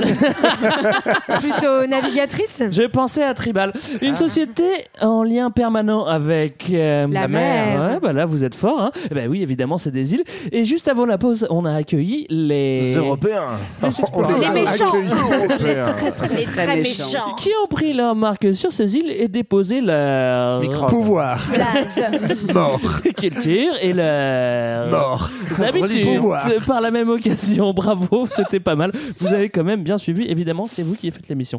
Alors, on en a parlé euh, il y a longtemps, mais au XVIIe siècle, il y a certains Européens qui avaient une fascination pour le Moyen-Orient, et c'est ce qu'on a appelé l'orientalisme. Et bien, en fait, on, on pourrait dire presque que ce dont on va parler après, cette fascination pour la Polynésie, c'est un petit peu la suite de l'orientalisme. C'est un petit peu On plus va tard. un peu plus loin. ouais. C'est un petit peu plus tard, et, mais, mais en fait c'est un peu une suite, une suite logique au mouvement parce que la Polynésie c'est fascinant il y a plein d'artistes et plein de mouvements culturels qui vont s'en inspirer en fait. Et c'est- c'est très inspirant, voilà. Eh oui, c'est ce qu'on appelle l'exotisme d'une certaine Ah, façon. après l'orientalisme, ouais. On va toujours plus loin, on va en dehors de soi-même. Donc effectivement, la Polynésie, elle va, elle va vraiment fasciner, d'autant plus que les récits des premiers voyageurs vont énormément aider à ça. On va décrire les Polynésiens comme un peuple particulièrement doux, agréable, euh, tout simplement par une mauvaise lecture en fait de qui ils sont. C'est pas qu'ils Parce sont que- parce qu'ils ne sont pas comme Ils sont ça. durs, méchants. c'est pas la fête tous les jours. Et ils sont Non, dans les tuyaux, not- apparemment. notamment dans la, la représentation de, bah, bah, de, de la sexualité, puisque euh, le- les rapports à la morale et aux mœurs sont totalement différentes. Et donc, du coup, on va représenter les, les, les Polynésiennes comme des femmes particulièrement lascives et accessibles, alors qu'en fait, c'est juste que le, le rapport à, à la sexualité est totalement différent entre celle des Européens. Puis-je me permettre des- des quelque chose. JB Mais je vous en prie. Mais Juste interlude, vainé veut dire femme en polynésien. Ouais. Ah, tout C'est simplement, en fait. Voilà. C'est ça. Non, mais c'est Mais c'est bien de le effectivement, dire. cet exotisme, c'est un peu l'acte 2 du colonialisme. C'est-à-dire, d'abord, on exploite les ressources, on interdit les cultures qui nous dérangent un petit peu. Et puis, deuxièmement, on envoie un peu, genre, euh, des mecs un peu bohèmes qui, du coup, vont fantasmer On les envoie pas. hein. cette culture-là où ils s'envoient tout seuls. Ouais. Typiquement, le mec qui s'envoie tout seul, c'est Gauguin. Gauguin, ouais. Ouais, il a envie de mourir, quoi. le mec. Bah, le- non mais le mec il est effectivement euh, il est ruiné euh, il- en fait il en peut plus de la, la société On française parle et de donc Gauguin, le on parle, on parle de Gauguin le peintre et Paul. donc euh, dans Donc, ce fantasme un peu du, 19e du sauvage et de l'aventure toute fin 19e dans les années 1890 Paul Gauguin donc émigre à Tahiti d'abord. Donc en gros il fait deux voyages. Il y va pendant plusieurs années. Il est célèbre pour ses peintures exotiques et donc il a lancé tout un courant autour de ça. Euh, c'est aussi à une époque où on est dans une mode assez japonisante dans l'art euh, moderne euh, français globalement. Donc ça va on pousse encore un petit peu plus loin dans l'Orient. Ouais. et voilà, il, ça, ça marche pas trop pour lui, donc il revient en France, il arrive à vendre quelques toiles de ça, et il retourne finalement, il va à peu près échouer au sens propre et figuré aux îles Marquises, où il va finir alcoolique, pauvre et il va Et mourir euh, quoi. oui, on va retrouver pas mal de seringues dans un puits de sa maison. ici. Quoi? Et oui, tout à fait, j'ai trouvé ça sur internet. Et par ailleurs, Non, il tu peint confonds avec beaucoup Vincent de- Cassel. Je déconne, Et il peint Vincent. beaucoup de femmes de 13 ans. Sont Oui, c'est ces ça. femmes? Est-ce- C'est la question. Mais surtout, en fait, sa compagne légitime là-bas avait 13 ans et il y a eu euh, voilà, tout un tas de polémiques autour de ça parce qu'il était, il aimait beaucoup les jeunes adolescentes. Ouais. Quoi. Mais ce qui est intéressant aussi, c'est qu'il lance donc ce- son mouvement de peinture qui s'appelle le primitivisme, qui se caractérise par le- la présence de beaucoup de couleurs, de couleurs Mm. vives, etc. Donc en fait, il, par ses peintures, il va finalement retransmettre une vision complètement fantasmée de la société polynésienne, Ouais. une enfin, qui est, qui est assez particulière parce que c'est c'est c'est ce qui voit finalement rester de cette société au moment en plus il y est au moment où c'est euh, l'écrasement des dernières révoltes polynésiennes par les Français donc en, fait il, il peint les restes d'une société qui est en train d'être détruite devant ses yeux et euh, d'une manière euh, voilà en, en- en- finalement en Bah, en inscrivant fantasmant, dans la euh, continuité euh, cette société avec cette idée de douceur, de couleur, de femmes lascives, douces, etc. Donc en plus dans une culture extrêmement euh, machiste aussi et, mi- et misogyne euh, et, euh, et qui va rester et qui va profondément ancrer euh, l'image qu'ont les Mm. Européens aujourd'hui de la Polynésie. Enfin si vous demandez à plein de gens, enfin moi la première hein, d'ailleurs finalement ce que enfin ce que- ce que je que pouvais nous avoir comme, non mais ce que je pouvais avoir comme image de la Mm. Polynésie, c'est vrai qu'en général ce qui ce qui vient c'est euh, Le les images euh, de, des peintures de Paul Gauguin. Mais c'est vrai qu'en fait, en plus, il a un peu contribué euh, à développer cette image et aussi euh, à, euh, indirectement à développer le, le- le tourisme et, euh, et euh, parce que parce que il a développé cette image euh, justement très exotique et qui donne envie d'y aller parce que parce que parce que c'est très lointain, c'est très Ouais, exotique. il y a bon, je me répète. Il y a plein, non mais il y a plein d'études en fait qui ont été faites sur justement les, les publicités de tourisme pour la Polynésie, qui sont en fait des retranscriptions finalement en images actuelles de peintures de Paul Gauguin où on va habiller euh, certaines euh, femmes notamment euh, et les mettre dans des positions qui ressemblent beaucoup à ces peintures. Donc pour montrer Ouais. à quel point cette, il a créé un imaginaire qui est Ouais. resté ancré profondément. euh, Mais c'est en ça que c'est un peu l'acte 2 du colonialisme, justement. C'est parce que euh, c'est une, une manière de, de fantasmer quelque chose qui est en train de disparaître et qu'on grave dans le marbre, euh, comme tu le disais. Alors quoi. ça s'accompagne aussi de, bah, de produits un peu particuliers liés à cet exotisme et notamment bah, euh, par exemple le- la vanille qui va être alors qu'on retrouve aussi dans l'océan Indien mais euh, qui va vraiment être un des marqueurs forts de ces nouveaux produits qui vont arriver du coup sur les marchés européens et qui Et on va qui, associer qui servent pas mal. Nos- notre- L'île de Tahiti sert pas mal aux Miss, mais ces produits servent pas mal aux Miss France aussi. oui, tout à fait. Bah, notamment aussi, les, les- dans ce cas-là, le, le monoeil et puis les, les fleurs de, de tiare. Tiare, donc, ça euh, sent bon. Voilà, avec lesquels on fait aussi ces colliers de fleurs. qui est euh, devenu un peu le symbole ouais, de Voilà, Tahiti. donc euh. du coup, tous ces éléments-là, ils vont permettre de construire une image hyper positive, attractive de, de la région du point de vue des Européens. Alors, ça va attirer du tourisme, certes, mais qui sera toujours limité malgré tout par, par la distance. Oui, on, a, on a une fascination pour l'exotisme, évidemment. C'est vrai que ça fait rêver, on est d'accord. Mais c'est certain que la culture polynésienne est euh, de plus en plus euh, menacée. Bon, c'est pas nouveau, mais on, enfin, on en parle depuis un moment. Mais on pourrait avoir l'impression que ça s'accélère au- au- aujourd'hui au rythme de la mondialisation. D'ailleurs, c'est pas la seule zone euh, dans le monde où ça arrive. Pourquoi, pourquoi c'est menacé directement là? Bah, en fait, on, parle aujourd'hui de plus en plus du, concept d'appropriation culturelle à propos de la Polynésie, mais qu'on retrouve à propos de plein de cultures, où en fait, on va mondialiser, commencer à, à populariser certaines, certaines cultures, à se les approprier et finalement à les, à les occidentaliser d'une certaine manière pour pouvoir les diffuser à l'étranger. Ouais. Et c'est notamment le cas euh, bah, de la danse, dont on Ouais, a déjà ouais, parlé un petit peu, notamment le Hori Tahiti, qui est une danse donc, qui avait été interdite euh, au 19e siècle, qui a été réhabilitée ensuite par le protectorat français en 1845. Bon esprit. Voilà. Et euh, euh, mais qui a, qui a beaucoup perdu de son sens rituel, parce qu'à l'origine c'est une danse cérémonielle pour les mariages, les morts, etc. Voilà, et euh, qui est devenu euh, un spectacle comme un autre, qui, a- qui est maintenant exporté et qu'on retrouve dans plein d'endroits.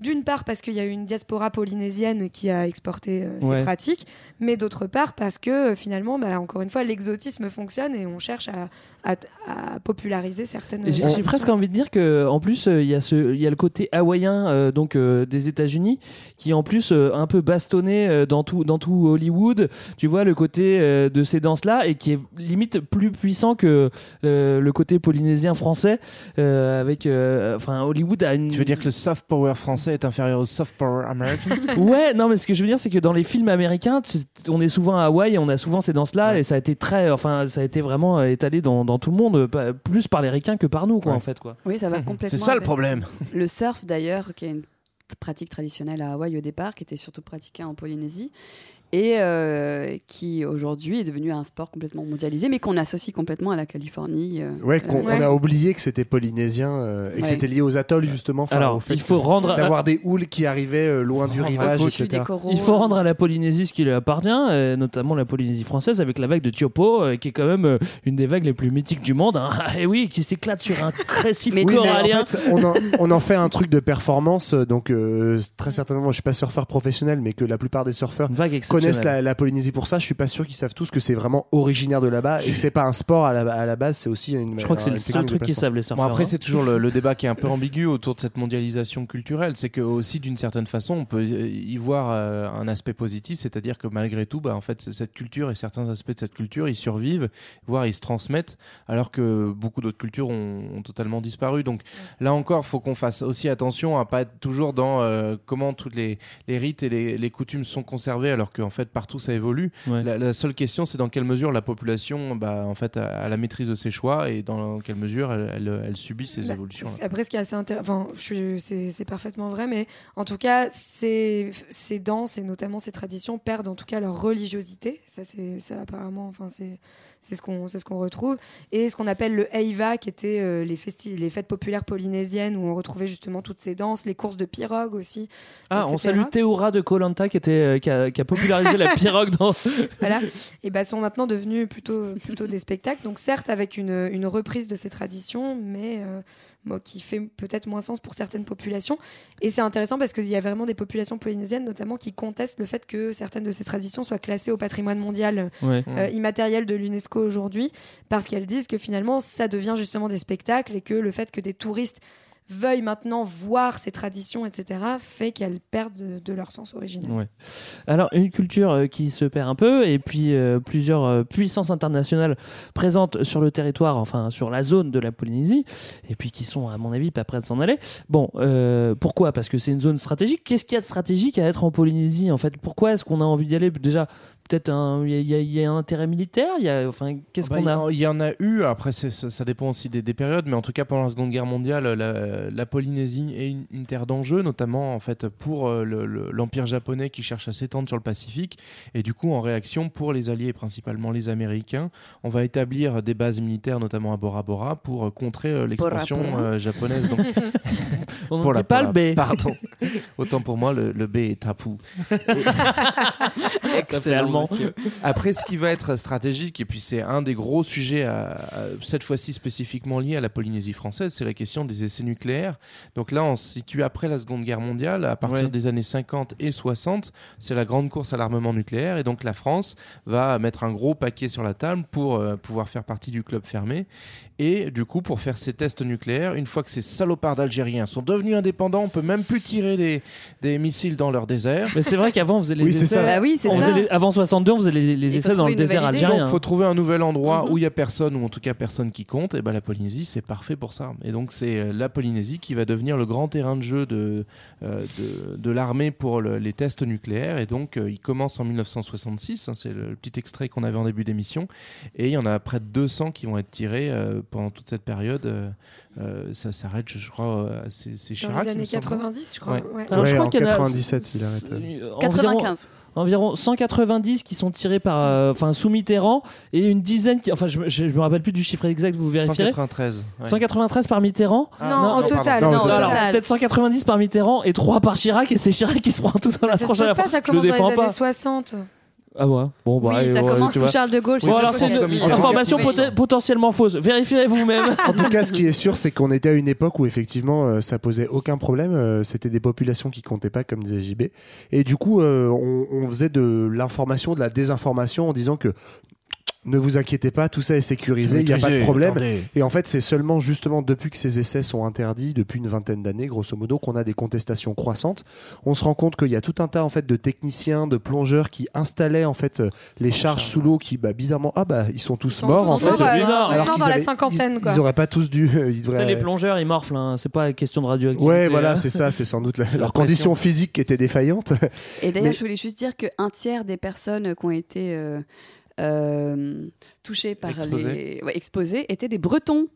Bah, bah oui, un peuple de marins encore. C'est vrai que Bah les, les ouais. Bretons Et vont un peuple Bretons. persécuté, hein, on, fait, pense ils très fort. aux ça. En fait, ils étaient installés ils sont venus. C'était des techniciens du centre d'expérimentation du Pacifique qui a été installé en 1966 au moment des premiers essais nucléaires de la bombe Après, Ah, je crois.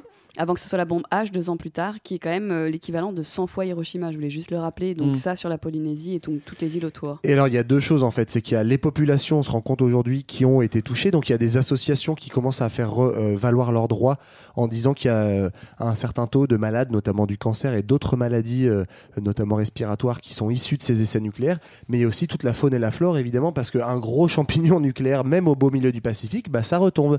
Et donc, ça retombe sur les atolls, sur les poissons, sur les, le, le corail, etc. Et donc, ça a affecté vraiment le- les écosystèmes locaux de manière très forte. quoi. Oui, et pas seulement euh, pour les, excuse-moi, pardon, pas seulement pour les essais euh, aériens, mais aussi pour les essais souterrains. C'est-à-dire que les, les problèmes sont exactement les mêmes pour les essais Sous-marins, souterrains, sous-marins, excuse-moi, Oui, sous- parce que- parce qu'en fait il y a des failles, il y a quand même des, des failles, et euh, au bout de 10 ans, euh, les, les, les émanations étaient quand même euh, probantes. Ouais, et, puis, et puis les études en fait étaient complètement fausses parce qu'aujourd'hui, enfin, apparemment, quand on a fait les études pour indemniser les victimes, on s'est basé sur les seules bombes atomiques qu'on connaissait qui ont été jetées euh, véritablement sur des populations, donc Hiroshima et Nagasaki, qui ont été jetées à plus de 800 mètres d'altitude, Mm. donc euh, qui ont eu un rayon d'action finalement assez- beaucoup plus faible que celle de ces essais-là, qui en fait étaient faites euh, donc au niveau de la surface et qui, euh, en le champignon nucléaire, soulevait à la fois l'eau euh, du lagon, le sable, et retombait en particules radioactives jusqu'à 100 km autour, donc jusqu'à des îles qui étaient finalement assez éloignées des, des endroits où on a fait les essais, et où au début euh, l'État disait bah non c'est impossible, regardez Hiroshima, Nagasaki, ça n'a pas eu un rayon d'action aussi fort, sauf qu'en fait c'est pas du tout les mêmes essais nucléaires, mais on s'est servi de ces études-là pour, euh, pour euh, disqualifier la, enfin enlever la responsabilité de l'État quoi. Et d'ailleurs, c'est- du coup, c'est assez intéressant de voir l'évolution de l'État. On, on parlait de Mitterrand, c'est sous Mitterrand, Mitterrand. notamment Mitterrand, qui a l'affaire du. Rainbow Warrior, où en gros euh, Greenpeace commence à dénoncer le, le- le- les tests euh, atomiques euh, en Polynésie. Du coup, on va couler leur bateau. Donc, Bah, première années étape de normal. 70, réaction. dans les années 70. Deuxième étape, Chirac qui met fin. Donc, euh, en gros, c'était une bonne chose, mais maintenant c'est fini, il n'y a plus besoin. Il faut vraiment attendre les années 2000 pour qu'on commence à dire Ok, peut-être qu'on a un petit peu abusé, donc on veut bien indemniser les gens, mais il faut qu'ils prouvent que c'est bien à cause des, des essais nucléaires qui sont malades. Alors, c'est impossible à prouver. Bah, débrouillez-vous, Et- faites et des encore études. Aujourd'hui, ça reste du coup un sujet très très sensible, ce qui fait que, par exemple, tous les 2 juillet, il y a donc toutes les associations de, victimes hein, qui, qui commémorent le, premier lancer de, la bombe atomique et qui continuent à réclamer à l'État français des dédommagements qui sont pour l'instant insuffisants par rapport aux, aux dommages subis. Oui, et juste pour ajouter une chose, là, en octobre 2018, il y a une plainte qui a été déposée contre la hum, contre l'État français euh, sur pour crime contre l'humanité justement. Ah ouais, carrément. Ouais, complètement auprès de la CPI, pas un la peu Cour pénale exagéré internationale. Donc, à mon avis, Nous, les Français, quoi Qu'est-ce que j'entends mais parce qu'il y a une chose dont on a encore peu parlé, mais dont on reparlera peut-être après, c'est que ça, euh, les essais nucléaires ont des incidences sur les générations suivantes et modifient le génome des personnes qui ont été touchées. Et donc ça, c'est sur deux, Ils vont trois, bien, quatre Tchernobyl, hein, je suis désolé. hein. Ceci dit, on a la même chose à Hiroshima Voilà. et Nagasaki, hein, on se rend Voilà, compte et encore et, aujourd'hui. euh, euh. il y a eu en fait la même chose. Là, on parle des Français, mais il y a eu la même chose fait par les Américains dans les années 50-60 sur les îles Marshall avec ces enfants Ouais. bébés méduses, bébés euh, grappes de raisin qu'on appelait grappes de raisin, enfin qui étaient vraiment qui sont morts, enfin qui, qui étaient morts-nés, qui ressemblaient à rien, qui avaient des plusieurs têtes et tout. C'était affreux. Je vous invite à lire euh, un des premiers épisodes euh, du- de la rue 21 sur la question. D'accord. Euh, on, on avance un petit peu. Oui. C'est le moment de la troisième et de la dernière partie. C'est encore moins joyeux, mais c'est tout de suite. Quand les Polynésiens tombent à l'eau, les oubliés du Pacifique. Bon bah écoutez, c'est assez simple. Je vais tout simplement commencer par citer Jacques Chirac. C'est loin, mais c'est beau. C'est ce qu'il disait tout le temps à chaque fois qu'il se déplaçait. Ça, c'est la raison. Mais, mais si c'est loin, ça veut aussi dire que c'est isolé et que c'est parfois un petit peu oublié. C'est ça qui est difficile pour ces îles qui sont si lointaines en fait. hein. Ouais. Bah, c'est des îles qui sont d'abord complètement isolées et en fait qui vont être marginalisées. Cet isolement, bah, on le sait déjà, bah, oui, comme tu l'as dit, c'est très loin de la métropole. Ouais, et c'est en beau, plus, hein. euh, Mais c'est beau, Mais c'est beau, hein. attention. Il a raison. Et en fait, c'est des îles qui se caractérisent, qui se caractérisent par une très une grande faiblesse des transports, donc que ce soit les transports internes, avec souvent bah, c'est des îles volcaniques, donc on va avoir juste une île qui, juste une route qui fait le tour de l'île, Ouais. quoi, enfin un peu comme on trouve à la Réunion et après euh, des toutes petites routes. Tu peux pas aller au centre, c'est très haut. Voilà. Et euh, un transport aérien qui est très cher, très long, qui rend les déplacements très difficiles. Et finalement, le principal mode de transport demeure comme à l'origine, le transport maritime. Mais C'est pas plus aujourd'hui, mal, en fait, hein. Oui, c'est pas plus mal, mais c'est vrai qu'à l'heure où on a aujourd'hui l'aviation, euh, le train, euh, la voiture, le transport maritime, il est beaucoup plus long. Et euh, finalement, il n'y a pas de liaison quotidienne par voie de mer entre tous les États insulaires de la Polynésie. Et même euh, l'acheminement de certaines euh, marchandises prend du temps par le fret, etc. Et parfois prend plusieurs jours. Quoi. Donc on est dans des îles qui vont avoir un, un ravitaillement euh, assez peu fréquent et qui se retrouvent de fait marginalisées par la distance à laquelle elles se trouvent. Ouais, des infrastructures qui sont pas toujours au top et puis euh, cette marginalisation. Euh, ce, qui est, ce, qui est, ce, qui est, ce qui est vrai aussi, c'est que on peut avoir une image euh, quand tu es en métropole euh, ou euh, enfin oui, de, de T'imagines la Polynésie avec des gens très riches sur des bateaux, des hôtels de luxe, mais niveau économique, c'est pas que ça. C'est c'est quoi la tendance plutôt en Polynésie? Bah, c'est la pauvreté. hein, Voilà, donc c'est pas que le luxe. Hein. Non, mais en fait, Ouais. euh, le, le gros problème, là, on parle aussi en partie de la Polynésie française parce que c'est ce que de notre euh, lorgnette à nous, on connaît le mieux. Ouais. Mais c'est qu'en fait, c'est des territoires qui sont très dépendants de l'argent public. Et en fait, euh, notamment, bah, on parlait des essais nucléaires. En fait, après la fin des essais nucléaires, il y avait une sorte de compensation qui, en fait, il y a une espèce de manne financière. Certains appellent ça la manne Ouais. où en fait, on continuait d'envoyer des, des subsides publics en Polynésie, sans dire que c'est bien ou que c'est pas bien. Mais en fait, ça crée une espèce d'économie à double vitesse où d'un côté, tu as les fonctionnaires français qui viennent de métropole, qui du coup réclament aussi des produits de métropole, donc qui forcément sont importés de très loin, sont très chers, donc avec des prix assez élevés par rapport à un niveau de vie qui est très bas. Et du coup, en fait, il y a une fracture sociale très très forte entre une élite de fonctionnaires euh, qui vivent à l'européenne, quoi, Ouais. et une population locale qui vit pas du tout à l'européenne. Et Ouais. du coup, en fait, il y a des inégalités qui sont extrêmement fortes. Ouais. On retrouve la même, la même dépendance, par exemple, sur la question du tourisme, où euh, donc, euh, on, on est dans une région qui est visitée, certes, par des Européens, mais aussi Riche. et avant tout par euh, les, les Asiatiques et, Et les les Américains. Américains. Et en fait, bah, Comme dès on l'a qu'il- entendu en intro. Dès ouais. qu'il y a une phase de repli du tourisme, parce qu'il y a une crise économique, bah, par exemple ces dernières années euh, aux États-Unis ou en Asie, bah, par conséquent, il y a moins de touristes et donc du coup, ça entraîne des, des pans entiers de la population dans le chômage. Euh, on est à 24%, je crois, en Polynésie française, ça. euh, et 20% de la population qui est sous le seuil de pauvreté. Donc, euh, on est vraiment dans, dans une grande fragilité économique. Et juste pour dire, en termes de tourisme, en fait, c'est pas si énorme que ça. Donc, ils vivent, eux, du tourisme, mais ils ont par an l'équivalent de deux jours de Disneyland à Paris, quoi. Donc, c'est quasiment Mhm. rien. Enfin, juste pour comparer. Alors ouais. en termes de nombre de tourisme, c'est de touristes, c'est vrai, sauf qu'en fait c'est vraiment un tourisme de luxe qui De est très spécifique Obama. parce que euh, les billets d'avion coûtent euh, sont hors de prix, que le déplacement inter-île euh, se fait bah, pour les touristes qui n'ont que deux semaines par an pour aller passer Par en Polynésie par avion et pas par Ouais. bateau. Et donc du coup c'est euh, des hôtels 4, 5 étoiles, etc. Mais c'est quand même la première, en tout cas en Polynésie française, c'est la première ressource économique euh, aujourd'hui en termes de, de production de richesse. La deuxième étant euh, la production de perles. parce que C'est vrai qu'on n'a pas trop parlé de ce, quoi- ce dont vivent les gens euh, là-bas. Ouais. C'est euh, la perliculture, même si c'est une, une culture qui se casse un peu la gueule, les, les, les huîtres qui, qui produisent des Ouais. perles par un système un peu malin de, on introduit un petit grain de Bah, sable c'est plus que des dans ces perles huîtres-là. artificielles. ouais. Mm. Voilà. Mais en gros, c'est les deux, les deux, donc tourisme, ensuite perliculture, et après un peu d'agriculture vévrière ou d'artisanat, mais euh, grosso modo, on a une économie qui, par la géographie aussi de ces lieux-là, euh, ne peut pas euh, développer beaucoup ni d'industrie ni d'agriculture. Ou en tout cas qui ne profite pas directement à la population, parce que par exemple, la grande richesse pour la France, l'intérêt stratégique de, de la Polynésie française, c'est sa zone économique exclusive, c'est-à-dire le territoire, les, les eaux qui appartiennent à la France.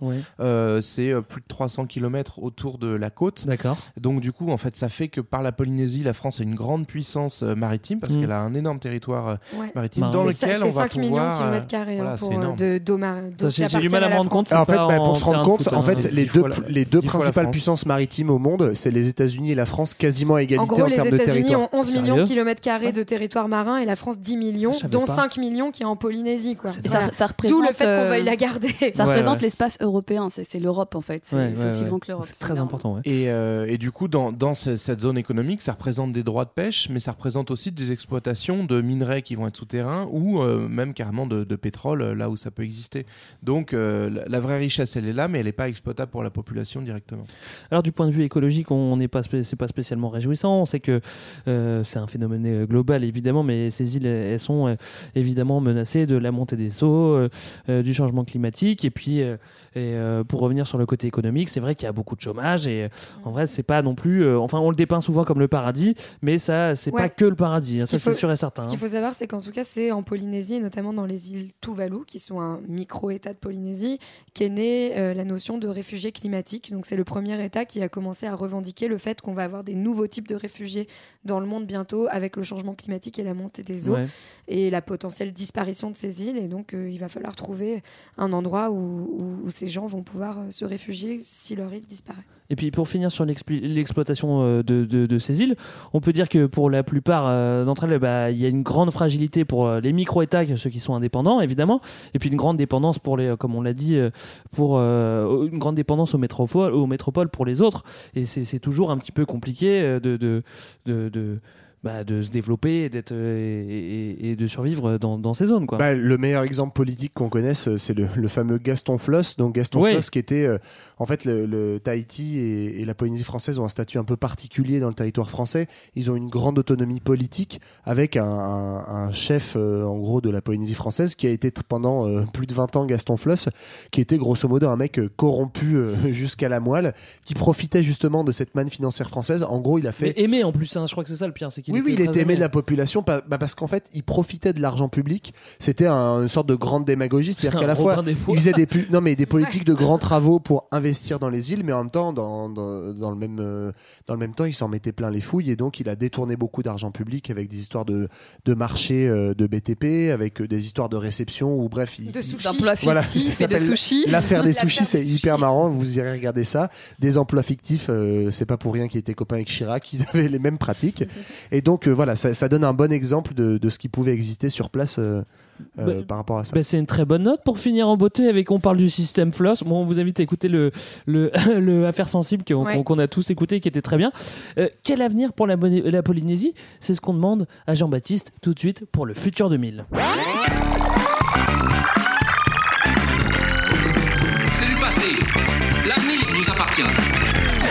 Et bonne nouvelle, l'avenir de la Polynésie, c'est l'île flottante. Alors, euh, revisité bien sûr et sublimé par le Sea Steading Institute, un institut américain qui est basé à San Francisco. Ils ont une idée de génie. En fait, face à la montée des eaux qui menace les nations insulaires, construisons des îles flottantes. C'est en tout cas dans ces termes qu'un des associés de l'entreprise et ancien ministre polynésien français est venu présenter son projet aux Nations Unies. Donc ça claque quand même, hein, ils, ont, ils ont de l'auditoire. Euh, ces plateformes artificielles se veulent donc durables avec euh, d'énergie renouvelable. Ouais. On va dessaler l'eau pour la rendre potable. On va aussi l'intégrer au paysage polynésien parce qu'on bosse avec des designers tahitiens. Bon Euh, esprit. voilà, on est vraiment dans le respect. Et aussi socialement innovante, puisque le but, c'est aussi de laisser les, les futurs habitants de ces îles artificielles déterminer une organisation politique différente dans chaque île. Donc on est vraiment en fait dans une construction utopique. Mm.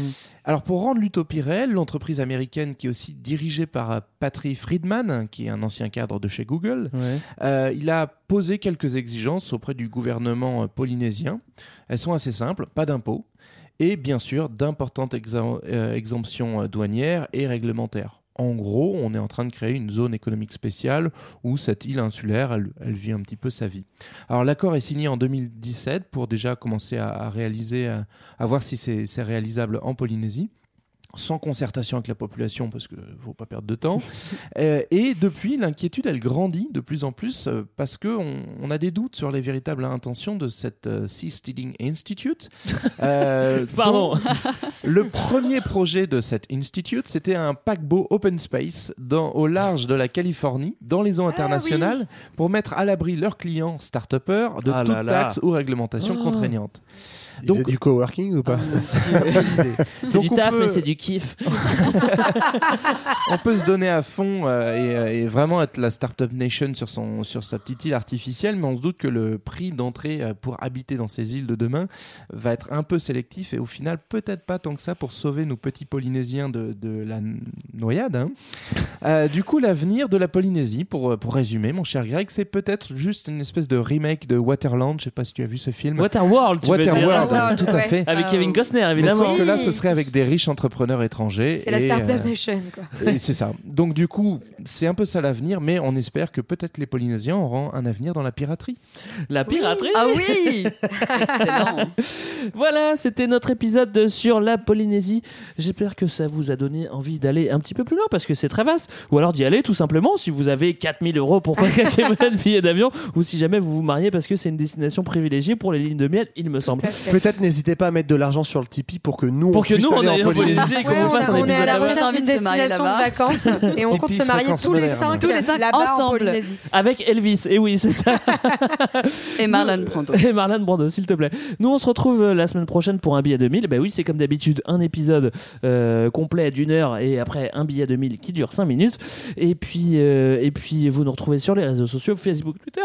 Et puis, vous pouvez nous parler, nous faire des, des, des remarques, des bisous, des blagues. des des- dessins. On accepte tout. Et puis, Des cœurs avec les doigts. Et des cœurs avec les doigts, éventuellement.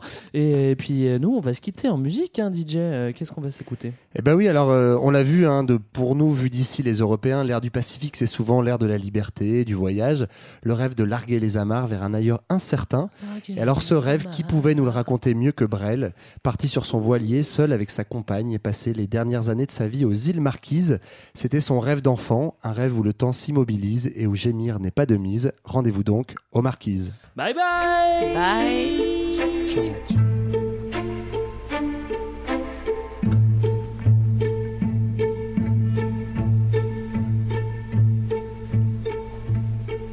Il parle de la mort comme tu parles d'un fruit.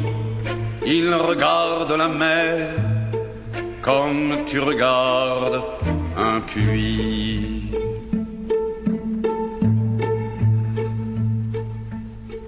Les femmes sont lascives au soleil redouté. Et s'il n'y a pas d'hiver, cela n'est pas l'été.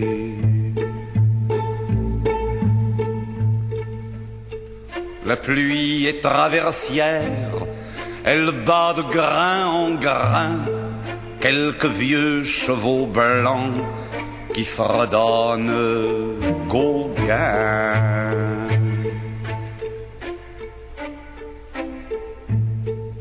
Et par manque de brise, le temps s'immobilise aux marquises.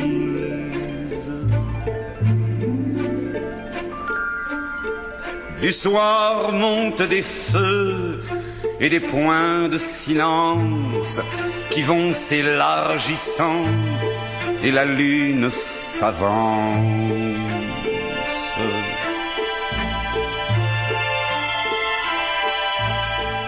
Et la mer se déchire, infiniment brisée par des rochers qui prirent des prénoms affolés.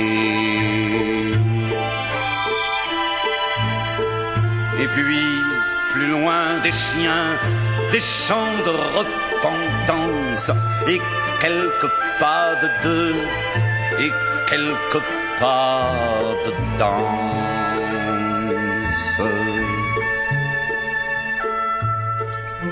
Et la nuit des soumises, et l'Alizé se brise aux marquises.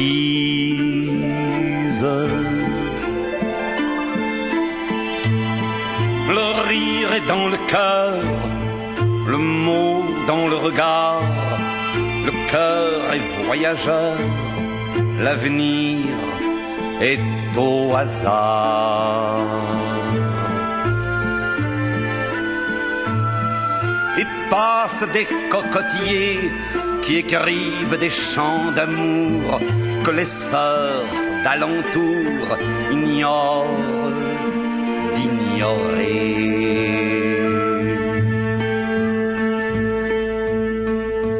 Les pirogues s'en vont, les pirogues s'en viennent, et mes souvenirs deviennent ce que les vieux en font.